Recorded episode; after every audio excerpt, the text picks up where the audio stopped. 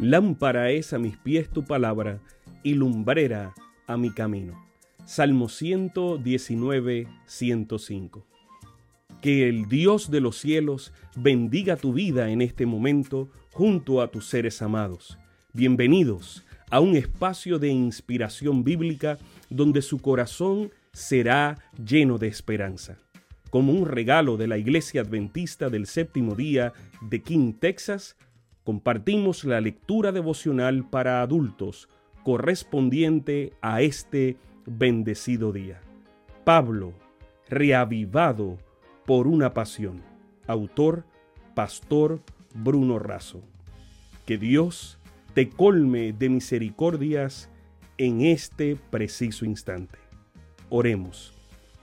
Amante Padre, que en este momento tu palabra trascienda al corazón de quien la escucha, sea sembrada y dé fruto para la vida eterna.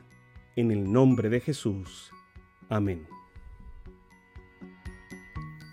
Lunes 16 de agosto. El título del devocional eh, lleva un día a la vez y está basado en el versículo de Filipenses 4:6. Por nada estéis angustiados, sino sean conocidas vuestras peticiones delante de Dios en toda oración y ruego con acción de gracias. Filipenses 4:6. Si alguien tenía motivos para preocuparse, ese era Pablo. Desavenencias en la iglesia de Filipos y posible y cercana ejecución. Por eso, él explica cómo vencer las preocupaciones. La palabra preocupación viene de la raíz estrangular. Sí, las preocupaciones pueden ahorcarnos porque nos estiran en la dirección opuesta de la esperanza.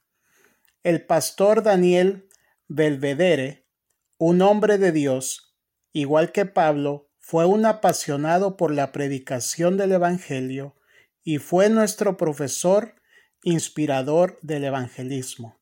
Él colocó en mis venas pasión por la salvación de las personas. Él decía que para vencer las preocupaciones necesitamos cuatro cosas. Número uno, tener un plan de acción. Número dos, vivir el presente con sabiduría de un día a la vez.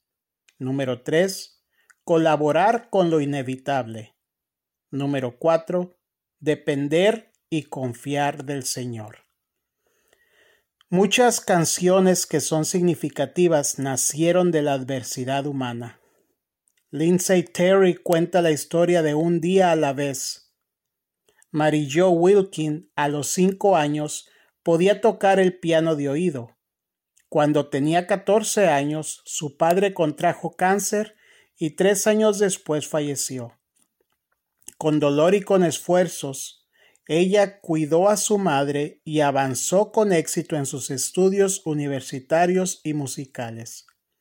Con poco tiempo de casados, su esposo piloto perdió la vida durante la Segunda Guerra Mundial. A los 37 años era una de las principales compositoras de la industria de la música country. Se volvió a casar, tuvo un hijo y escribió más de 400 canciones. En medio de la aclamación y el dinero, Mary John dejó de asistir a la iglesia y se volvió alcohólica.